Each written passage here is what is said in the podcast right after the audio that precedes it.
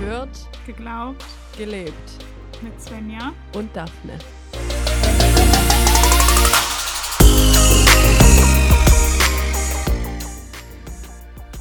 Na? Na? Hört mal ganz neuer Anfang. Ich bin auch ein bisschen aus der Übung, nachdem wir das schon so weit vorne draus aufgenommen haben und jetzt so weit hinten raus lagen, jetzt fast, weiß ich nicht, drei, vier Wochen zwischen uns Aufnahmen. Ja, es ist ganz, ganz komisch. Ja. Hat's quasi schon verlernt. Ja, voll. Jetzt bin ich wieder nervös. Beim letzten Mal war ich das nicht mehr. Also, wir haben uns heute ein ganz interessantes Thema ausgesucht. Kann man ja vielleicht die lustige Geschichte erzählen, dass wir letztes Wochenende in ähm, Apostel waren und Plakate gekleistert haben.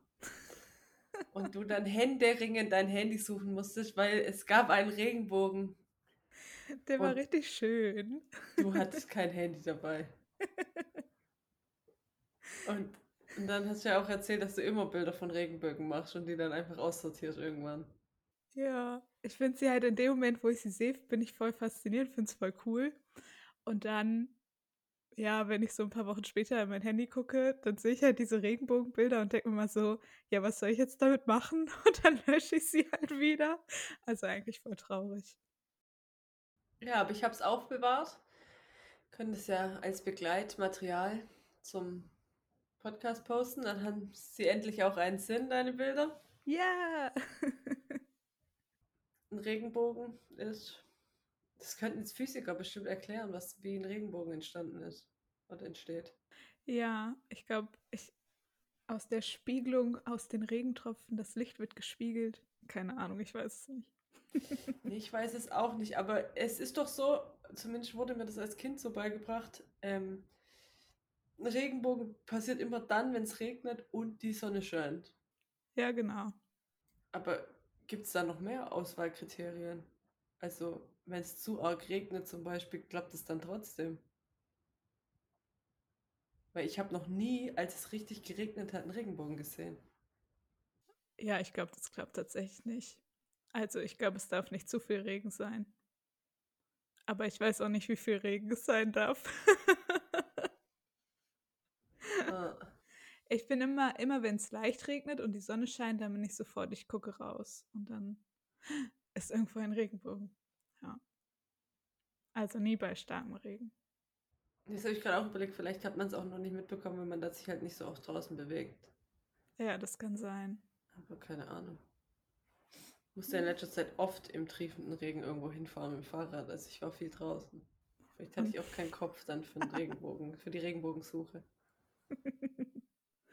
Früher wollte ich immer ans Ende des Regenbogens fahren. Weil, was wurde dir erzählt, was da ist? Ja, halt eine ne Kiste voller Gold. Ja, ja, genau. Es gibt ja eine Kiste voller Gold oder Einhorn, Einhörner. Echt? Nee, das habe ich noch nie gehört. Doch, das da, doch, da geht's los. Echt? Mhm. Ah, krass. Nee, ich hatte nur mal den Topf voll Gold und dann dachte ich mal so geil. Das würde ich gerne mal sehen, aber dann fand ich es auch mal cool. Ich hätte gern mal so gesehen, wie so ein Regenbogen anfängt. So, also ich dachte früher wirklich, es wäre irgendwie sowas, sowas Festes, was dann irgendwo aus dem Boden rauskommt oder so, aber ist ja eigentlich irgendwie gar nicht so. Und dann bin ich halt wirklich immer in die Richtung gelaufen, wo das eine Ende des Regenbogens war, aber ich bin halt nie angekommen. Das war immer traurig. Selbst wenn du ankommen könntest, wäre er weg, bevor du da angekommen bist. Wahrscheinlich, ja. Aber ja, das wäre mal interessant. Ja, wahrscheinlich geht es halt eh nicht, weil man sieht die ja nie ganz. Es kommt ja bestimmt auch auf den Winkel und so an, je nachdem, wie die Sonne auf die Regentropfen trifft. Ja, ich glaube auch. Vielleicht gibt es gar kein richtiges Ende oder keinen richtigen Anfang. Ist das was bisschen Regenbogentalk zu Beginn? Mal was ganz Neues hier. Ähm, äh, erinnert dich ein Regenbogen dann immer an eine Bibelgeschichte? Ja, tatsächlich ja. Es ist so richtig eingetrichtert bei mir. Ja, bei mir halt nämlich gar nicht. Echt? Mhm. Was denkst du dann, wenn du einen Regenbogen siehst? Keine Ahnung, also ich bin ja da auch nicht so fototechnisch unterwegs, dass ich jetzt immer denke, boah, geil, jetzt wird hier abfotografiert. Aber das ist auch nicht meine Art. Und auch nicht so Naturereignisse sind auch nicht so mein Thema. Ähm, das vielleicht liegt es nämlich auch daran einfach. Nee, keine Ahnung, weiß ich nicht. Ähm, ich glaube auch, dass wenn man ja die Geschichte, äh, die Sintflut-Geschichte hört, oder ich gehört habe als Kind vielleicht besser, dann wurde das auch, zumindest denke ich das jetzt, auch nicht so ganz deutlich für mich, was der Regenbogen dann bedeutet hat. Also man, es wurde schon, glaube ich, schon so gesagt auch, so das Versprechen, dass das quasi nicht mehr nochmal passiert. Und das Zeichen dafür sei der Regenbogen. Aber ähm, ich glaube, ich habe das damals eher so wahrgenommen als, okay, da gab es eine Sinnflut, dann haben die das überlebt und dann kam Regenbogen. das ist ja auch nett. ja, genau. Und deswegen ist es für mich im Kopf, glaube ich, nicht so eins, Ja. dass ich das dann immer miteinander verbinden würde. Ja, ich glaube, für mich war es immer, oder wie es bei uns oft erzählt wurde, war so der erste Teil von der Noah-Geschichte, wurde so ganz kurz erzählt, so. Alle Menschen waren scheiße, deshalb kam Gott, hat gesagt, bau eine Arche, Tiere drauf, Flut, alle sterben. Das wurde so im Schnelldurchlauf erzählt, so nach dem Motto, ja, das ist halt nicht so der geile Part der Story. Und dann am Ende so, aber dann finden sie wieder Land und äh, es kommt ein Regenbogen, weil Gott sagt, hey, egal ob ihr kacke seid oder nicht, ich werde das nie wieder tun und dann schicke ich hier mal einen Bogen als Bundzeichen Gedöns. Und da hatte ich immer das Gefühl, okay, ja, man versucht damit so ein bisschen das gut zu machen, was vorher passiert ist. So bei den Erzählungen, wie ich es erlebt habe. Und dann dachte ich mir so, okay, hm. Ja, wieder gut machen, weiß ich gar nicht. Aber nochmal ganz kurz, kurz zurück, was du das jetzt gerade erzählt hast. Das ist ja eine typische Kindergeschichte. Das ist ja eine typische Geschichte für Kinderkirche und was auch immer, was das noch so alles gibt, Kindergruppe und sonstige Angebote für Kinder in Kirchen. Ähm, und dieses, dieses Szenario mit alle Menschen waren schlecht und so, da werden ja auch immer die übelsten Szenarien gemalt. Also das ist dann Mord und Totschlag. Mhm. Oder zumindest ist in meiner Wahrnehmung so. Und ich meine sogar, aber das kann auch falsch sein, das kann auch meine, habe ich öfter manchmal so verquerte Erinnerungen an meine, an meine Kinderbibel da, dass das auch so dargestellt wird in diesen Bildern, die da sind. Weil ich glaube, so diese Adaption als Kind zu sagen, Leute können auch einfach Arschlöcher sein, sag ich mal. Und das ist auch schon schlimm für eine Gesellschaft. Die kann man ja gar nicht so einfach machen dann erzählt man denen halt lieber einfach, was weiß ich, da gab es Mord und Totschlag und weiß nicht, was sonst noch Unverwerfliches gibt, was man da sagen kann. Und dann war ich dann, oh, alles ganz schlimm.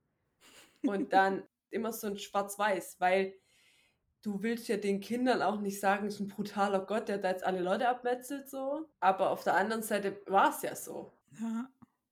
Ja, ist ja auch die Frage, wieso sind die ganzen Leute schlecht geworden? So, also Wieso Ja, weiß kommt ich es nicht. Es hat überhaupt ja dahin? angefangen schon. Also du kannst ja da anfangen mit, weiß ich nicht, also es ist ja auch Kain und Abel, Ja. waren ja, weiß ich nicht, die zweiten und dritten Menschen. Nee, aber es stimmt ja gar nicht. Ähm, zweite und dritte geht vor allem gar nicht. Ähm, dritte und vierte und Geschwister hatten die ja noch mehr, gell? Ich Aber glaube ist ja ja. auch egal, auf jeden Fall eine der ersten Menschen waren das und da ist ja auch schon schief gegangen. Ja, voll. Und für mich hat es dann schon immer so einen negativen Beigeschmack gehabt, dass halt alle Menschen sterben müssen. Und ich merke auch heute, wenn man, wenn ich die Geschichte irgendwie mit meinen Jugendlichen mache oder im Konferunterricht, dann ist das immer eine Frage.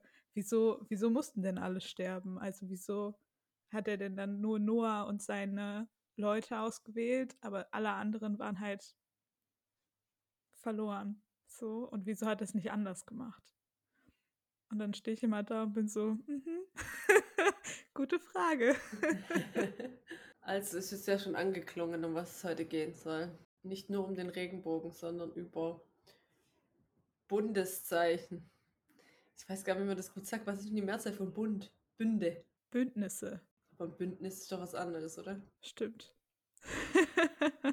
Nee, ich, das ist ja super die Wortglauberei, weil als ich das hier, mich damit jetzt ja mal beschäftigt hatte, wieder, also das war groß Thema damals bei uns mit Bibelkunde mhm. im Alten Testament, als ich mich da jetzt ja mal wieder beschäftigt hatte, auch jetzt seitdem ich ähm, Hebräisch und Griechisch gelernt habe, dass da ja auch wieder so ein Übersetzungsproblem, nennen wir es jetzt mal, vorgefallen ist, weil ja die ähm, quasi, die haben das, das hebräische Wort von Bund ins genommen und ein Äquivalent quasi dafür im Neuen Testament gesucht. Mhm. Und da ist es ja dann Testament geworden. Ah, okay. Das ist gerade ein bisschen schwierig zu erläutern, wenn man halt eigentlich Sprach, sprachtechnisch das sagen muss. Ähm, und deswegen ist es immer unklar, was quasi da, ob das dasselbe ist, also ob die quasi das gleiche gemeint haben. Allerdings in der Septuaginta dann, also in der griechischen Übersetzung des Alten Testaments, haben sie das Wort einfach übernommen. Als das Wort für den, was normalerweise als Bund dargestellt wurde im Alten Testament. Hm. Und deswegen ist jetzt halt die Verwirrung in Anführungszeichen komplett, weil jetzt kann man es halt gar nicht mehr auseinanderhalten und jetzt benutzt man dieses Wort quasi halt auch immer also als eins, als wäre das halt eins. Also die Bünde aus dem Alten Testament werden dann gleichgesetzt mit denen aus dem Neuen Testament. Und das Okay. ist tatsächlich aber ja auch so ein bisschen, weiß ich nicht, hat ja irgendwie auch einen anderen, ähm, für mich zumindest einen anderen Vibe, die Bünde. Genau, und ich äh, kann gleich von Anfang an sagen, äh, ich habe mich primär mit denen aus dem Alten Testament beschäftigt jetzt im Moment. Genau, deswegen wird es von meiner Seite zumindest, also durch den anderen Input heute um die aus dem Alten Testament gehen. Okay. Welche Bündnisse kennst du denn? Oder Bünde oder. Naja, also es gibt einmal den, den Bund mit Noah, dann gibt es den Bund mit Abraham, dann den mit dem Volk Israel, mit den zehn Geboten. Auch, also ich nenne ihn einfach Sinai-Bund, weil es auf dem Berg Sinai war. Und dann, dann gibt es noch den neuen Bund aus dem Neuen Testament mit Jesus. Und man könnte sozusagen sagen, dass der eigentlich aus dem Alten Testament schon anfängt, der Bund, weil dem König David, der schon eigentlich angekündigt wird, so dass da Gott ihm schon verspricht, einer deiner Nachkommen wird der sein, der hier irgendwie alles revolutionieren wird und irgendwie alles wieder gültig macht. Genau, deshalb ist eigentlich so ein, eine Spanne von alt zu neu. ja. Kennst du mehr? Ähm, also ich hatte ja interessanterweise, also ja, ich äh, kenne, ist vielleicht falsch gesagt, aber es gibt auf jeden Fall mehr. Und ähm, ich hatte das jetzt im Vorhinein, als ich den Wikipedia-Artikel gelesen habe, nämlich, fand ich sehr interessant, sagen die, also der Artikel an sich war mittel, aber das war interessant, sagen die nämlich, dass das, dass das religionswissenschaftlich betrachtet quasi eine Weiterentwicklung ist vielleicht das falsche Wort, sondern einfach eine Meinungsänderung von Gott war zum Teil, diese unterschiedlichen Bünde.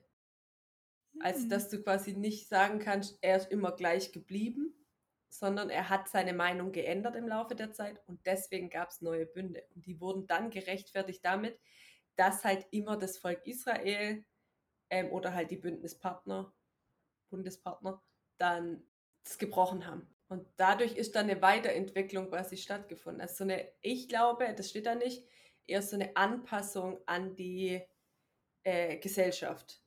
Ja. Musste einfach überholt werden zum Teil und musste irgendwie weiterkommen und deswegen.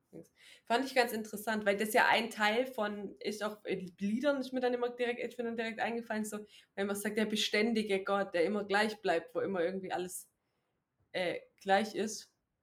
Und das dann so zu betrachten und zu sagen, irgendwie war da eine Weiterentwicklung und hat halt da die Meinung dann geändert vielleicht. ja, ist ja schon spannend drauf zu gucken. Also ist es wirklich eine Meinungsänderung von ihm her oder ist es eher eine Anpassung an das, wie vielleicht die Menschen auch funktionieren, so, ne? Und was, was es irgendwie schafft, dass sie diesen Bund auch halten können am Ende und nicht nur von ihm aus der Bund gehalten wird, so und er mal sitzen gelassen wird von den Leuten, so, sondern die es irgendwie auch schaffen, da drin zu bleiben. So, weil richtig seine Meinung ändern tut er ja, also im Hauptpunkt auf jeden Fall nicht, ne? Also er bleibt ja dabei, dass er den Bund haben will mit denen. Ja, ja, ja, ja, das schon. Ja, ja. Also ein Bund wird geschlossen zwischen Ja. Israel und ihm. So, das da kann man auf jeden Fall sagen. Ja. Jetzt, also ich weiß nicht, ob ich jetzt richtig dumm rüberkomme, Jetzt bin ich ja gespannt. aber meine Erkenntnis, dass das ja auch Bundeslade deswegen heißt, wegen Bund, die ist noch nicht so alt. Also es- wie du lachst, ist es dumm. Nee, überhaupt nicht. Also manchmal kommen ja solche Gedankenblitze erst spät. So, aber ja. ja.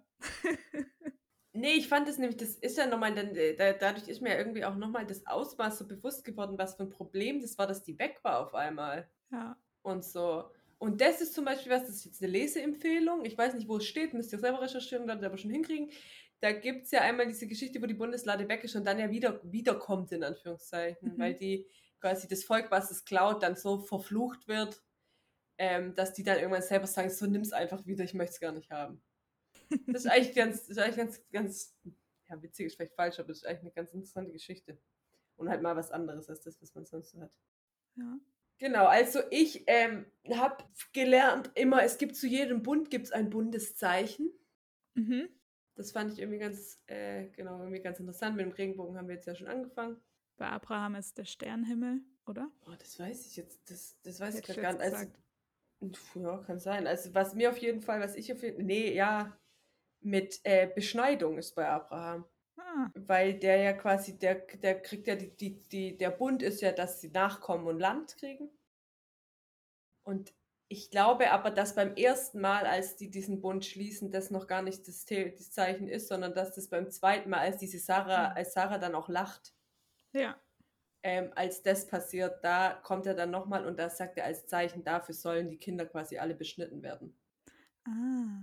Ja, genau. Und beim ersten Mal, wo sie sozusagen auf den Bund eingehen, sagt er halt, du wirst so viele Nachkommen haben, wie, wie du Sterne am Himmel zählen kannst. So. Also unendlich viele.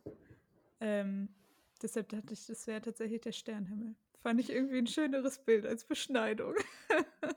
Ja, als Symbol auf jeden Fall. So, wenn man jetzt so auch weiter im, im Gedankengut von ähm, Regenbogen denkt, ne? Also so diese Erinnerung immer wieder, dass man daran erinnert wird, im Alltag auch vielleicht und so. ja. Auf jeden Fall. Genau, und dann, und jetzt komme ich da gerade nicht drauf, dann gab es ja noch einen dritten und da war irgendwas anderes. Vielleicht komme ich gleich wieder drauf, was es war. Meinst du die zehn Gebote? War, waren die zehn Gebote tatsächlich das Zeichen für den Bund? Ich glaube ja. Also so wie ich es immer verstanden habe, weil es halt, es gehörte ja dazu, dass Gott sagt, okay, ja, ich habe euch jetzt aus Ägypten befreit und deshalb ähm, möchte ich euch jetzt diese Regeln, diese zehn Gebote oder wie auch immer, ähm, geben für ein gutes Zusammensein miteinander. Ich dachte. Ja, dann ist es wahrscheinlich so. Ja, ich dachte, da gab es noch was anderes, was mehr symbolischen Wert hatte als jetzt so inhaltlichen. Uh. Das war aber ganz interessant. Das hatte ich nämlich zum Beispiel auch, weil wenn man ähm, altorientalische Schriften aus dem, ähm, genau, altorientalische Schriften, also quasi Quellen außerhalb der Bibel, zu der Zeit sich anguckt, dann ist es ganz oft ähm, wenn dann aufgebaut. Also Mhm. wenn ihr das und das macht, dann passiert das und das. Dass das quasi revolutionär war, dass man wie die zehn Gebote gesagt hat, du sollst nicht. Ich glaube, oft wird es noch übersetzt wie du darfst nicht, gell? Echt? Ich habe immer nur du sollst. Nicht. Ja, genau. Aber das ist ja auch im, im Hebräischen quasi ein extra grammatikalisches Phänomen, Mhm. ähm, wo man böswillig vielleicht auch sagen könnte, extra dafür eingeführt wurde. dass das nicht heißt, dass es keine Verneinung in dem Sinne ist, sondern ein, ein was heißt das, ein Sollen, nicht Sollen ist. mhm. Es fand ich ganz cool, weil das war, war irgendwie auch so wieder so dieser Gedanke von quasi, was mich ja irgendwie so bewegt hatte, die, das ist jetzt auch schon länger her, aber einfach zu sagen, man, dass, dass die zehn Gebote nicht als Regel zu verstehen, wie ein Gesetz oder so. Und wenn ich das breche, dann sterbe ich oder dann muss ich ins Gefängnis oder muss ich Geld bezahlen oder so. Sondern schon zu sagen, wenn man sich halt eben daran hält, dann geht es einem persönlich ja auch besser. Oder Mhm. dann ist dein, genau, dann ist dein Befinden einfach ein anderes. Und ich finde, das spiegelt es total wider. Ja, voll. Also ich finde, wenn man auch gerade die Geschichte um die zehn Gebote in, insgesamt hat, ne? Also ich meine, Gott führt gerade sein Volk aus der Sklaverei heraus. Also er, er führt sie zur Freiheit hin und dann gibt er ihnen ja nicht die zehn Gebote, um sie wieder gefangen zu halten und zu sagen so, Edgy Badgy, ihr seid jetzt frei. Naja, jetzt seid ihr meine Sklaven und jetzt sind das die Regeln, an die ihr euch halten müsst. Und wenn ihr das nicht tut, tja, dann äh, kommt ihr wieder nach Ägypten oder so. Sondern halt dass dieses Leben in Freiheit irgendwie weitergehen kann. Und ich, ich weiß noch, ich hatte mal so ein Seminar, da haben wir diese zehn Geboten wurden dann in zehn Freiheiten umgewandelt. Davon kann man denken, was man will am Ende. Aber ähm, es war irgendwie cool, weil ich dadurch nochmal anders drauf geblickt habe, was eigentlich die Konsequenz von diesen zehn Geboten alleine auch in meinem Leben sind. So, und wenn da steht, ähm, du sollst nicht begehren deines Nächsten, also sollst nicht eifersüchtig sein auf das, was der andere hat oder ähm, besitzt. Und wo ich mir denke, so ja, eigentlich gibt mir das eine riesengroße Freiheit zur Zufriedenheit. Also einfach mit dem okay zu sein, was ich habe und nicht die ganze Zeit davon abhängig zu sein, okay, das hat aber der andere und deshalb muss ich das auch haben. Wo ich mir dachte, so ja, okay, also es hat eine riesig schöne Konsequenz für mein Leben, wenn ich, wenn ich diese Gebote halte. Und trotzdem erlebe ich oft, dass man einfach die zehn Gebote liest und sagt, ach ja, schaffe ich ja eh nicht und es damit wieder abtut. So, und dann bin ich immer so, hä, also irgendwie habe ich manchmal das Gefühl, es wird eh schon so abgetan mit, ja, klappt eh nicht. Okay, war ja ganz nett von dir, Gott, dass du uns das gegeben hast, aber irgendwie hat es jetzt auch keinen Ertrag mehr. Und dann frage ich mich manchmal, ob wir das überhaupt noch so ernst nehmen, auch diese ganzen Bündnisse, die Gott immer wieder neu mit uns schließt, ob wir es heute noch ernst nehmen. So. Was beinhaltet denn für dich dann dies so der Bund, wo du sagst, dass man da irgendwie jetzt nachlässig mit umgeht? Gute Frage. ich finde das halt eigentlich voll die schwere Frage, ne? Weil ähm, ich glaube, ich immer mit diesem, wenn ich über den Bund nachdenke, ich gleichzeitig auch immer im Kopf habe, okay, ja, ich selbst als Mensch kann es gar nicht schaffen, diesen Bund zu halten. Das deprimiert mich dann schon immer. So, weil eigentlich, wenn man jetzt so, keine, wenn man in einer Freundschaft ist oder in einer Beziehung, dann versucht man ja immer irgendwie, dass jeder irgendwie gleich viel gibt oder so. Also, dass, dass irgendwie von beiden aus das gleiche Interesse an diesem Bund da ist.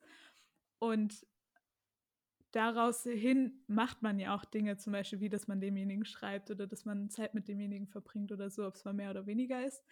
Und bei Gott habe ich manchmal das Gefühl, okay, ich gehe diesen Bund ein und ich weiß, er, er, will, er will den voll gerne und er gibt dafür total viel und rennt mir hinterher und ich bin manchmal so der ignorante Mensch, der einfach da sitzt und sich denkt, ja, ich könnte jetzt auch Zeit mit Gott verbringen, aber irgendwie habe ich gerade keine Lust drauf. Deshalb gehe ich jetzt doch lieber irgendwas anderes machen. so, oder deshalb putze ich jetzt doch die Wohnung, obwohl ich darauf auch keine Lust habe. Ähm, und ich denke mir, eigentlich könnte ich ja das viel mehr als Geschenk sehen und irgendwie auch mal mehr da rein investieren. Also einfach in meine Beziehung zu ihm. So, weißt? Aber ich finde es gerade selber auch chaotisch in meinem Kopf. ich finde das halt total. Das war außerdem auch mal wieder eine Antwort der Super Christin Svenja. Weil ich finde, ich, wenn du das so sagst, wie man hat, er rennt einem hinterher und er, er gibt so viel in den Bund und so, dann finde ich manchmal gar nichts abwägen zu wollen, ja gar nicht abwägen zu wollen, dass ich da viel mehr tun würde als er. So, das glaube ich nicht, er sie ist. Ähm, aber dass das Ding ist, dass ich das manchmal, mal ja manchmal gar nicht so empfinde und das Volk Israel es ja auch gar nicht so empfunden hat. Also auch so in der ganzen Versklavereigeschichte und Ägypten und so weiter, das war ja nicht so.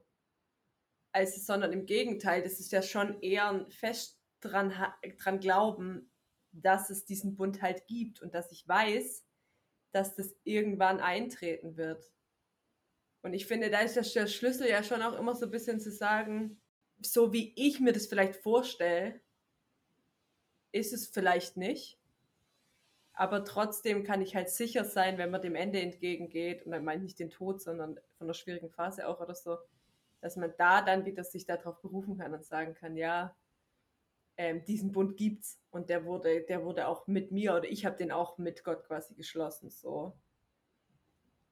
Und genau, und ja, und deswegen finde ich das auch immer schwierig, weil ich würde das auch nicht so bezeichnen, ja. Also ich weiß, dass ich damals auch, ich war ja regelmäßig auf ähm, Sommerfreizeiten, mhm. damals vom EJB aus, bei uns um die Ecke.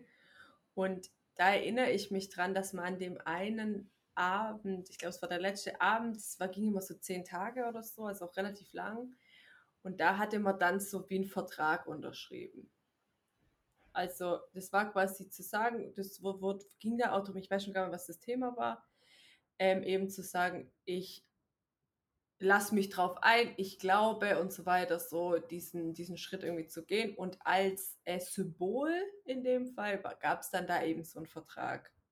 Muss ich mal nochmal suchen, der gibt es bestimmt noch irgendwo. Ähm, und den konnte man dann entscheiden, wenn man wollte, den zu unterschreiben oder halt nicht. Und das ist auch ja sowas, so von der Art her sozusagen, so dieser Bund, den hat man jetzt ein, den ist man jetzt eingegangen. Und ehrlich gesagt nicht, dass das für mich jetzt eine große Rolle gespielt hätte im Nachhinein. Könnte ich jetzt natürlich weit ausführen, aber war ehrlich gesagt nicht so. Ist es trotzdem natürlich ein bewusster Schritt, den man macht, ja. Mhm. Und das war ja, glaube ich, schon auch so ein Thema damals, einfach zu sagen, man kommt in unterschiedliche Situationen, unterschiedliche Probleme also bei Noah war es die Sintflut, bei Abraham war es, dass sie keine Nachkommen ge gezeugt haben und natürlich das ganze Landproblem. Genau, und dass da dann immer wieder quasi neu dieser Bund geschlossen wurde, dass die wieder daran erinnert werden, am Ende hat, wurde es uns versprochen und darauf können wir vertrauen. So. Mhm. Ja. Aber wie gesagt, also für mich spielt Bund, wie man das jetzt diskutiert, vielleicht auch im, im Bezug aufs Alte Testament eigentlich keine Rolle. Also in meinem persönlichen Glaubensleben, im Privaten nicht so. Mhm. Ja, ich glaube, also ich merke mal an mir selbst auch, dass ich sowas sehr, manchmal einfach sehr menschlich denke.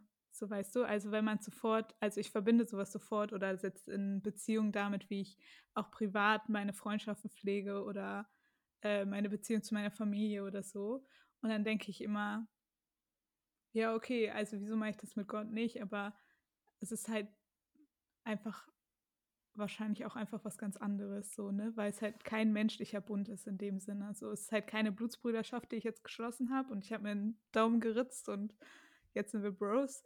Ähm, sondern halt was anderes. Und das, was du sagst, das spielt bei mir auch, auch schon eine Rolle, dass ich weiß, okay, auch wenn ich jetzt in Drecksituationen komme, bringt mich das jetzt nicht sofort ins Wanken, sondern ich kann immer noch darauf vertrauen, okay, ja, ich lese nur mal Noah oder nee, kann mache ich dann nicht, aber ich weiß schon, dass Gott es dann trotzdem in der Hand hat so und dass ich nicht sofort alles in Frage stellen muss, nur weil es mir gerade dreckig geht so. Aber ich habe manchmal das Gefühl, dass ich gerne mehr in meinem Alltag daran tun würde. So dieses vielleicht auch das Versprechen Gottes vor meinen Augen zu haben und nicht halt genau und das halt nicht erst im Kopf zu haben, wenn ich, ja, wenn ich irgendwie in schlechten Situationen bin und dann mir das Hoffnung geben kann. So. Ja, weiß ich auch nicht. Ja, für mich war damals, als äh, es darum ging, auch im, in der Uni, ist ja auch interessant, dass ein Bund geschlossen wurde ja zwischen jedem. Also das ist jetzt nichts Außergewöhnliches, nur für Gott hat Bünde geschlossen und sonst niemand so. Äh, aber dass das eine, was es immer, den ähm, Aspekt, den es immer hatte bei allen, war, dass es eine Person gibt, die von den Zweien die, die Überhand hätte quasi. Also die diesen Bund nicht eingehen müsste, sondern das halt quasi tut für die anderen dann. So, und das fand ich irgendwie ganz interessant. Das fand ich dann auch interessant, mal zu gucken, also mal durchzuspielen, so Herrscher oder so. Damals war ja genauso. Mussten die ja auch nicht. Ähm, genau, haben das dann aber halt gemacht. In der Bibel heißt es ja ein Bund schneiden. Ein Bund schneiden? Mhm. Das ist das Wort. Wusstest du das? Nee. Nee, das kommt nämlich von, einer, von einem Ritual. Mhm. Und zwar, auf jeden Fall bei Abraham war das so. Nämlich wurde dieses Ritual nämlich auch umgesetzt. Ich weiß aber nicht, ob das dann bei allen so war. Ich glaube, bei Noah war es zum Beispiel nicht so. Da hat man Tiere genommen und die in der Mitte ah. durchgeschnitten, dann rechts und links hingelegt, immer jeweils die eine Hälfte und die andere Hälfte. Mhm. Und quasi dann sind die da durchgegangen durch diese Tierhälften. Und wenn man dann diesen Bund eingeht, dann sagt man quasi, ich halte diesen Bund und wenn der Bund nicht gehalten wird, soll es mir so ergehen wie den Tieren, die da jetzt liegen. Das ist schon brutal, ne? Das ist brutal. deswegen heißt das, also deswegen heißt das hebräische Wort ein Bund schneiden und nicht schließen oder so. Mm. Und das habe ich auch auf Wikipedia gelernt heute. Daher kommen ähm, wohl auch diese Rituale, wo man zur Einweihung oder so ein Band durchschneidet. Ja, oder wo man sich in den Finger schneidet und Blutsbrüderschaft macht. Da hatte ich gerade. Das ist immer, bei Bunt ist immer sowas sofort bei mir im Kopf. Hast du das mal gemacht? Einmal mit meinem besten Freund im Kindergarten. War krass, weil ich hatte da immer so, weil ich weiß gar nicht mehr, wie das dazu kam, aber irgendwann hatte man es mal davon, ich weiß nicht, ob es meine Eltern waren oder Eltern von irgendwelchen anderen Kindern, die dann richtig ausgeflippt sind Mhm. und meinten so, das macht man nicht. Und wisst ihr, was für Krankheiten man da übertragen könnte und keine Ahnung. Und dann war ich so, okay, ich mache das niemals. War ein bisschen davon, dass ich das eh, die Vorstellung mir eigen, warum auch immer mir dann einen Schnitt zu, zuzufügen war, lag mir auch fern. Aber das Krankheitenargument, das hat mich gekriegt. nee, wir hatten das irgendwann mal bei Winnetou gesehen. Also ich hatte, ich habe früher mit meinem Papa das immer geguckt und da haben die auch immer Blutsbruderschaft gemacht. Winnetou und Old Shatterhand oder so. Ähm, genau, dann habe ich halt gesagt, okay, hey, lass es auch mal machen. Und irgendwie fanden wir beide das cool. Heute würde ich es auch nicht mehr machen. Ich finde es irgendwie sehr, sehr komisch, sich auch in den Finger zu schneiden. Also das kann ich schon allein nicht, aber ja. Genau, und um jetzt mal vielleicht rauszugehen aus diesen alten Geschichten. Genau, gab es dann mehrere Bünde im Zeit des Königstums. Ne, wie, wie, wie heißt denn die Zeit im Dings? Ich wusste das mal. Als dann die ganzen Könige kamen und dann das Nord- und Südreich geteilt wurde und dann mehrere Mhm. Könige gab und dann nur noch die Südseite die tolle war und links, äh, links und im Norden die ganzen schlimmen Herrscher vorgeherrscht haben und so. Also ich kann dir die ganzen Herrscher sagen, aber wie die Zeit heißt, weiß ich nicht. Hast du die aus dem Nordreich, hast du die Herrscher aus dem Nordreich gelernt?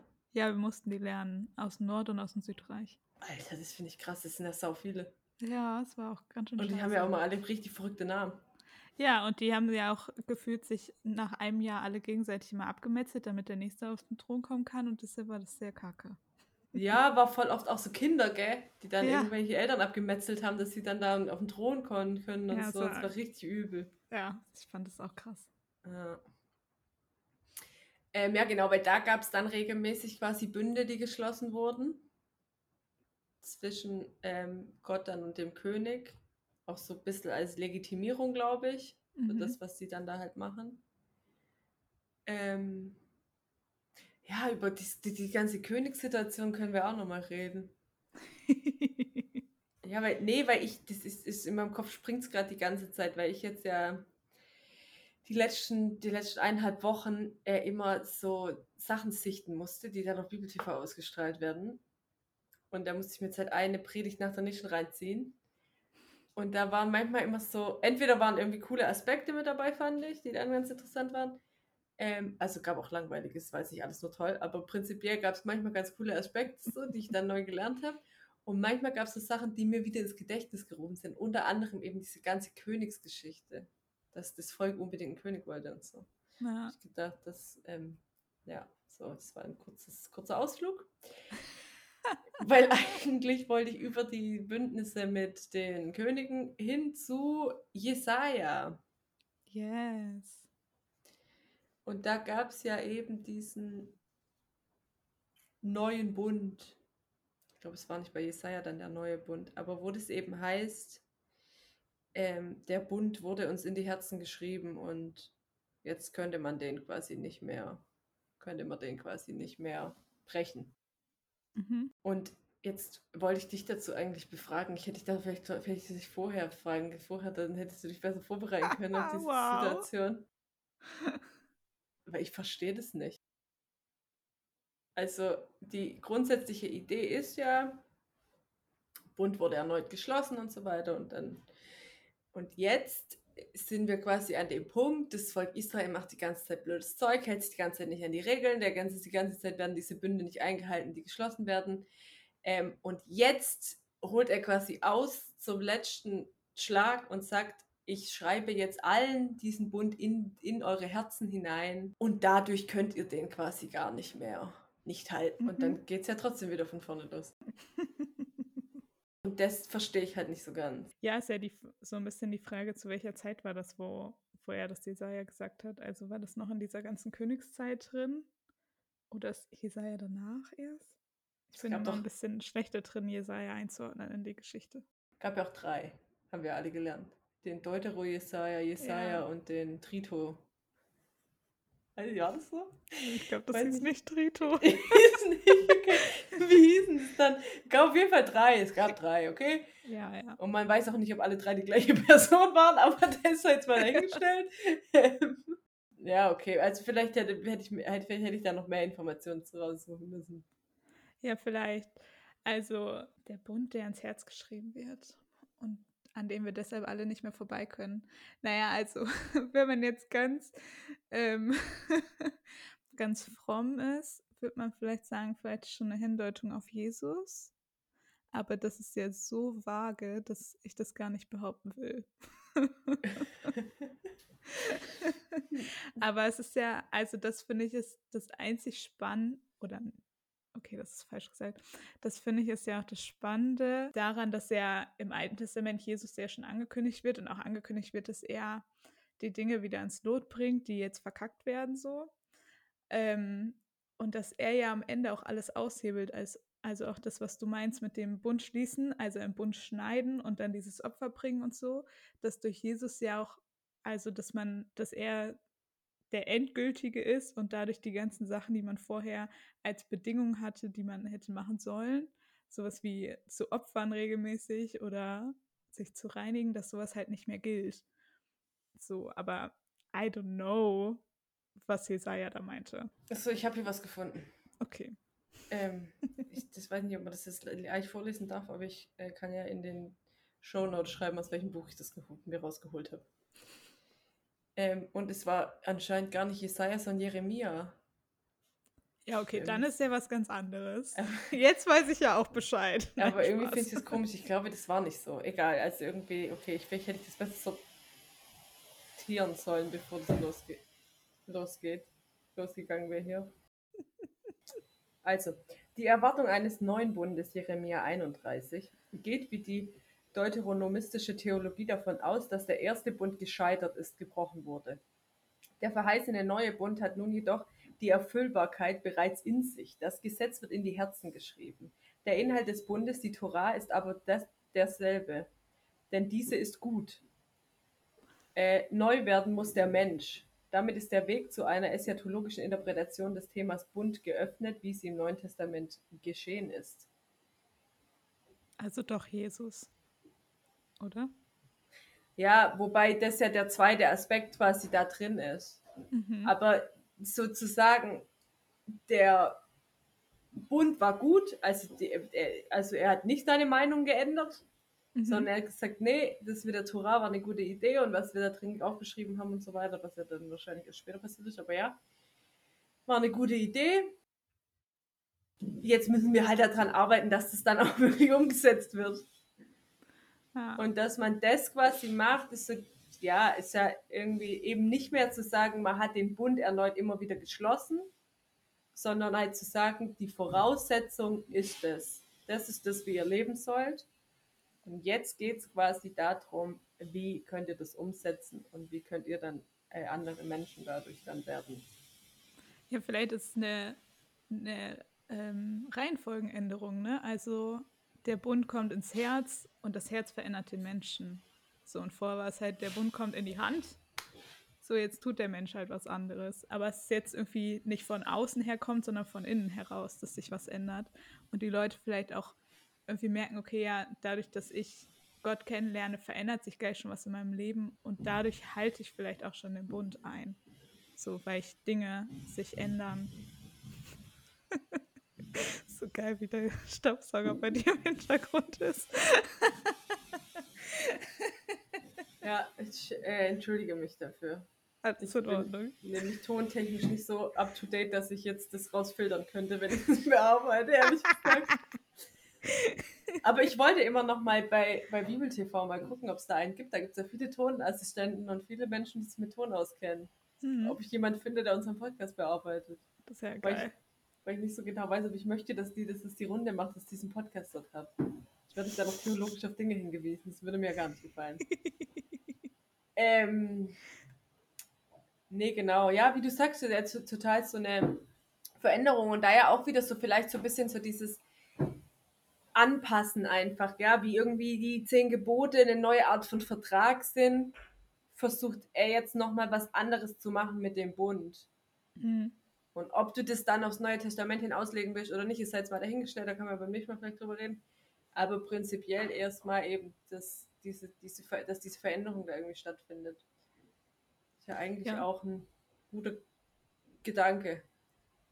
Ja, und das ist irgendwie auch cool, wie, wie flexibel Gott sich halt mit den Menschen zeigt. Ne? Also er sagt nicht, hey Leute, also bei Noah habe ich das schon so gemacht, jetzt machen wir das wieder so und ihr müsst es jetzt einfach hinkriegen, sondern dass er so flexibel ist, auf die Leute einzugehen und zu gucken, okay, ja, ich versuche ich es euch angenehmer zu machen. Ich versuche euch einen Schritt entgegenzukommen, damit es leichter wird für uns beide. So. Ähm, und das ist irgendwie cool, dass er halt nicht beharrt auf seinen Sachen, sondern ja, auch davon dann so weggeht und sagt, okay, dann machen wir es anders. Let's try. Ja, vielleicht können wir am Ende noch mal kurz so ein bisschen, weil das zumindest, glaube ich, oft auch Fragen aufwirft, ist ja immer, inwiefern spielt es für mich eine Rolle, wenn Gott eine, ein Bündnis mit Israel, mit dem Volk Israel schließt? Mhm. Und?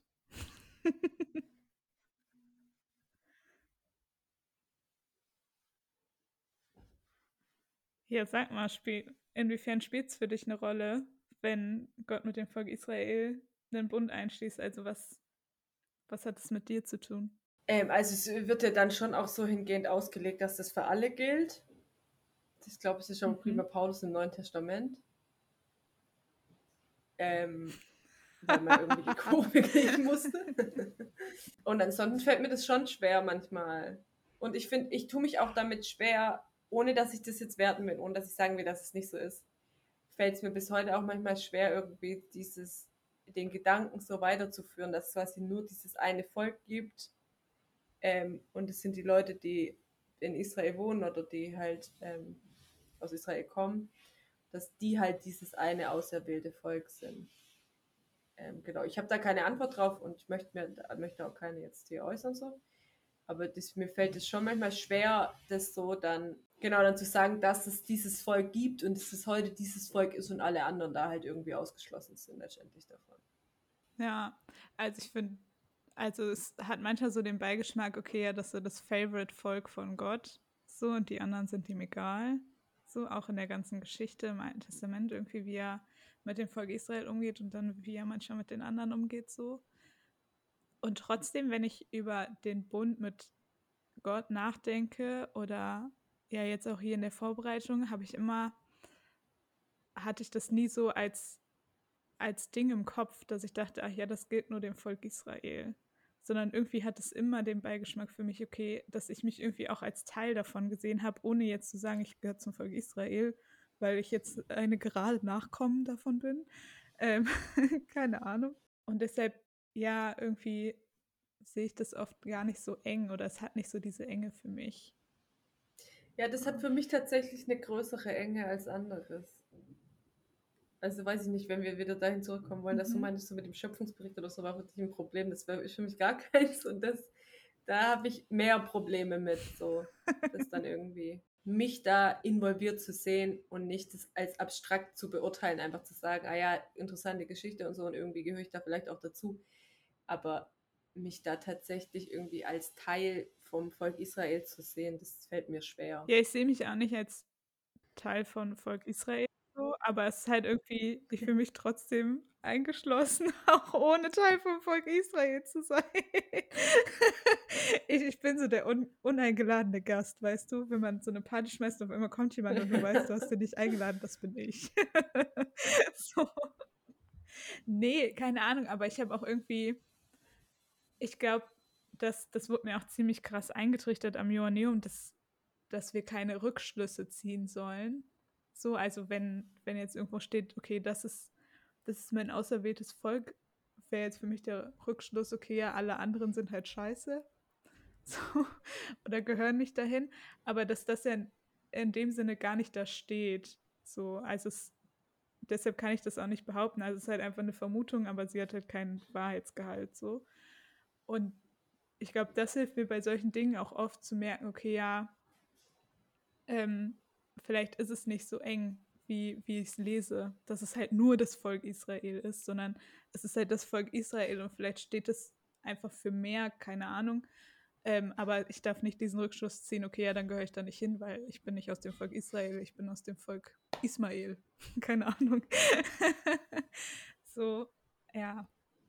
Aber ja, voll, ich finde das voll das Thema, weil das haben auch Jugendliche richtig oft, dass sie mich sowas fragen. So auch so die ganze Geschichte im Alten Testament, sowieso geht Gott nur mit diesem einen Volk und nicht mit allen. So. Ja. ja so richtig befriedigend war das jetzt, glaube ich, auch nicht. Nee, überhaupt nicht. so zum Abschluss habe ich noch eine Bibelstelle mitgebracht. Oh je, okay. Die steht in Jeremia 31, 28. Und gleich wie ich über sie gewacht habe, auszureißen und einzureißen, zu verderben und zu zerstören und zu plagen, so will ich über sie wachen, zu bauen und zu pflanzen, spricht der Herr. Schön. nee, fand ich eigentlich ganz, fand ich eigentlich eine ganz schöne, irgendwie auch nochmal das abgerundet, was wir vorher schon gesagt haben, so diese Gewissheit zu sagen, okay, ich kann auch in der Mitte von meinem Sturm drauf vertrauen, dass es am Ende irgendwie gut wird. Mhm. Weil ich weiß, dass er über mich wacht. So. Und da sind wir auch bei einer richtig guten Floskel gelandet, ne? hab, hab ich es diesmal getan? ja, aber ich hatte sie tatsächlich auch vorher schon so. Weil ich habe nämlich eine Predigt vom ICF gesehen und da war der Titel war schon die Floskel. Fand ich geil. Ist mir dann auch aufgefallen, dass es ganz oft bei denen so ist. Ähm, dann haben wir auf jeden Fall noch sehr viel Stoff, über den wir reden können. und da war der Satz nämlich, Gott bleibt dir treu. Und da war ich so, okay, ja. Schön. Das war eine schöne Floskel. so, weil ich mir dachte, ja, es stimmt ja, ne, ist ja auch das, was wir heute die in der ganzen Folge sozusagen auch sagen, ne, dass ähm, der Bund halt das ist, was mich gerade in Situationen, wo ich irgendwie schlecht bin, entgegensehe oder wo irgendwie was ist, was mich herausfordert, ich weiß, okay, Gott, Gott ist der, der mir dieses Versprechen gegeben hat, dass er da ist, dass er da bleibt, dass er treu ist. Und trotzdem gibt es ja Momente im Leben, wo man sich verlassen fühlt von ihm. Oder wo ja, man irgendwie sich fragt, okay, was will Gott jetzt damit vielleicht? Ich finde treu eigentlich voll das blöde Wort. Wieso? Weil ich finde, solche, solche Wörter, die in so eine Richtung gehen oder allgemein, ähm, so machen bei mir eigentlich immer irgendwelche Bilder auf. Mhm. Also auch so, weiß ich nicht, Verletzung oder sowas oder wegen mir sogar Untreue oder so. Da, da passiert bei mir irgendwas im, im Kopf, vielleicht sogar im, auf der Gefühlsebene so. Und bei dem Wort treu, das ist für mich einfach leer. So, und ich kann jetzt rational natürlich dir sagen, was Treue bedeutet und so weiter, ja. Aber das macht mit mir irgendwie nicht so viel. Weil ich finde irgendwie auch Treue basiert ja auf mehreren anderen Punkten, die mir vielleicht wichtig sind. Mhm. Ja, und ich muss dann auch immer an Velvet Träumen immer dieses Lied denken. Da, da gab es nicht mal eine Phase bei uns im, im Jugendkreis oder im, weiß ich, was das damals war. Da fanden wir das alle richtig toll, das Lied. Echt? Und das ist ja so krank hoch immer irgendwann. Haben alle immer so getrellert dann da im Ding, noch. Ich hab so gedacht, Alter. Ja, mittlerweile kann ich die doch nicht. Sing doch mal vor. Nee, danke. Aber du weißt, welches Lied ich meine, oder? Ich glaube ja. Aber vielleicht bin ich auch voll falsch.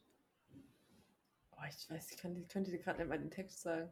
Es ist dieses Du bist treu, Herr, an jedem ja, genau. Tag. Ja, genau. Ah, ja, ja. Okay, ja. Ähm, genau, deswegen finde ich auch da wieder wahrscheinlich äh, einfach so, kann man jetzt auch nicht sagen, nee, das stimmt alles gar nicht, man darf das nie, nie wieder sagen. Aber wie gesagt, also mit mir macht das halt gar nichts. Also ich, was, was so das erste war, als ich jetzt während der Folge diesen Satz nochmal gelesen habe, war wieder so dieses, okay, es ist sehr, ein sehr menschlicher Satz, ne? Weil ich finde, treu ist immer, was wünschst du dir von deinem Partner? Ja, dass er ehrlich ist und treu ist. Und dann, ach so, okay, ja, danke. So, als es halt irgendwie so voll. Aber was, was, also was beinhaltet für dich Treue? Ja, eigentlich ist es immer das Gegenteil von untreu. also ich kann untreu besser erklären als treu. So ja, aber ich finde, also ich finde, vielleicht ist das auch die Gesellschaft oder ich bin das Problem vielleicht auch, ich finde, Treue und Untreue hat immer viel mit äh, Fremdgehen zu tun in Beziehungen. Ja, genau. Oder halt, dass man ähm, jemand in den Rücken fällt. So, das auch. So zum Beispiel, ich erzähle einer Freundin etwas, was mich bewegt und sie erzählt es weiter. So und fällt mir damit irgendwie in den Rücken oder so. Würdest du untreu verwenden dafür, für diese Bezeichnung, was sie dir, dir angetan hat? Nee, ich würde andere Worte benutzen, aber es, ist, es beinhaltet schon auch untreu gegenüber unserer Freundschaft so. Aber es ist halt so ein altes ich, Wort, was ich nicht benutze. Nee, eigentlich. aber zum Beispiel finde ich, wäre für mich da das bezeichnende Wort zwar nicht loyal. Das war unloyal. Ja, okay, das würde ich auch nicht sagen. Doch, das würde ich sagen.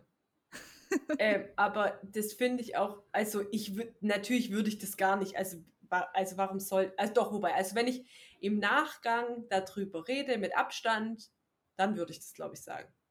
Würde ich aber auch nicht sagen, sie war mir untreu oder so, sondern würde ich schon sagen, ich fand es nicht loyal. So, in der Situation drin spielt aber die Gefühlsebene ja auch eine viel größere Rolle. Und für mich mhm. hat eben ist Treue kein Gefühl in dem Sinne. Genauso wenig wie ah. Loyalität oder weiß ich nicht. Deswegen meine ich, ich habe so ein bisschen das Gefühl, dass, ähm, das, dass, dass halt Treue für mich eigentlich andere Attribute beinhaltet. Mhm. Und nicht nur eine Sache ist, auf die ich mich dann fest, auf die man sich dann festnageln kann und sagen kann, ah ja, okay, für dich ist das genau das gleiche wie für mich. Ja, ja ich habe auch, wenn ich es jetzt so, also als ich es auch vorher gefüllt habe, so was mir für Fragen bei diesem Satz einfallen, kam auch nie der Satz von diesem Gefühl her, dass Gott mir untreu wäre. So, dieses Gefühl habe ich noch nie empfunden und ich glaube, ich fände es auch komisch, sowas zu sagen, sondern eher so dieses, okay, ich habe das Gefühl, Gott hat mich vergessen oder ich habe das Gefühl, ähm, dass ich Gott gerade nicht spüren kann bei mir, so oder ich check nicht, was er in meinem Leben hat. Und das sind eher die Worte, mit denen ich dann das, das fülle, was untreu irgendwie in mir auslöst. So, also es löst eigentlich nicht so viel in mir aus, aber es ist so, das ist das, was ich dann weiterdenkend da, dazu denke, so complicated. aber mir fiel zum Beispiel ähm, ein, also eine Freundin von mir hat, äh, die hat eine kaufmännische Ausbildung gemacht und hat da jetzt, ich glaube, fünf, sechs Jahre in diesem Beruf auch gearbeitet und hat dann jetzt vor anderthalb Jahren so ein bisschen das Gefühl gehabt, irgendwas anderes ist dran und hat dann irgendwie für sich die Berufung gefunden, okay, ja, sie möchte Grundschullehramt studieren. Und dann hat sie das auch total viel ins Gebet gelegt und so und hat dann ähm, genau sich beworben da drauf und hat auch gefragt, wie ist das, kann sie sich die Ausbildung und das Arbeiten als ähm, Wartesemester anrechnen lassen und hier und da und hat das alles geklärt mit der Uni und es war richtig gut. Und wir gingen alle davon aus, dass sie angenommen wird und jetzt kam vor ein paar Tagen die Absage, dass sie da nicht angenommen wird. Sie hat ihren Job schon gekündigt, also sie steht arbeitslos dann da, hat momentan keinen Uniplatz und der erste Moment, was sie, also das erste, was sie zu mir sagt, wieso macht Gott das mit mir? Wieso verarscht er mich in diesem Moment irgendwie so, wo ich doch das Gefühl hatte, das ist sein Plan für mich und auf einmal bricht alles zusammen. Und es war, glaube ich, schon dieses Gefühl von, okay, ja, ich fühle mich gerade sitzen gelassen von ihm, als hätte er sein Versprechen, sein, sein Bund, wenn man das so sagen will, nicht gehalten.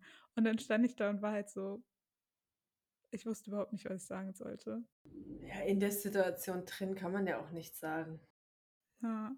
Aber ich weiß, also ich kann nur auf jeden Fall sagen, ähm, insofern ich das überhaupt beurteilen kann, war immer so, wenn solche Türen zugegangen sind, wo ich dachte, dass das Richtige ist jetzt zu tun, dann hat sich am Ende das immer ins Positive entwickelt. Ja. So, aber das ist natürlich nichts, was man sagen sollte in der Situation und nichts, was da jetzt auch ansatzweise hilft. Ja, und am Ende ist in solchen Situationen ja dann vielleicht auch so, dass man sicher vielleicht auch eingestehen muss, dass man halt Dinge falsch interpretiert hat. Ja, also dass das halt vielleicht doch nicht Gottes Plan war. Mhm. So, aber das ist ja auch, also, das ist ja alles nicht befriedigend in so einer Situation. Ja, voll. Und da hätte ich mir, da musste ich nämlich dran denken, als du es am Anfang gerade erzählt hast, so, da dachte ich, das wäre ein cooler Gedanke gewesen, den ich ihr gewünscht hätte, dass sie, dass sie den selber hat. Dieses, okay, ja, wenn ich in solchen Situationen stehe, nicht daran zu zweifeln, was Gott mit mir vorhat, sondern irgendwie dieses Vertrauen darauf zu haben, okay, egal was jetzt passiert, er hat es in der Hand und er macht da irgendwie was draus. Sozusagen, Gott bleibt dir treu.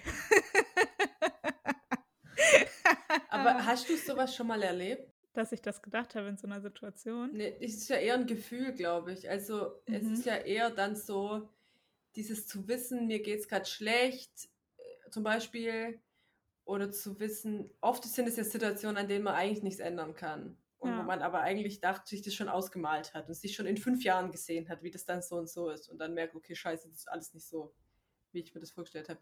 Und dann so dieses Gefühl zu wissen, mir geht es gerade richtig schlecht und es geht ja auch nicht weg von jetzt auf gleich, wenn man denkt, okay, ich weiß irgendwie, Gott hat einen Plan mit mir.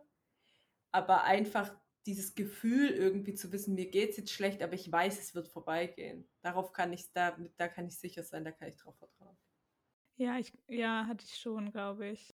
Also ich, ich bin, also ich glaube, ich bin generell kein Mensch, der sofort Gott in Frage stellt, wenn irgendwie schlechte Sachen passieren oder wenn ich merke, irgendwie, ich komme da gerade aus einer Situation nicht mehr raus.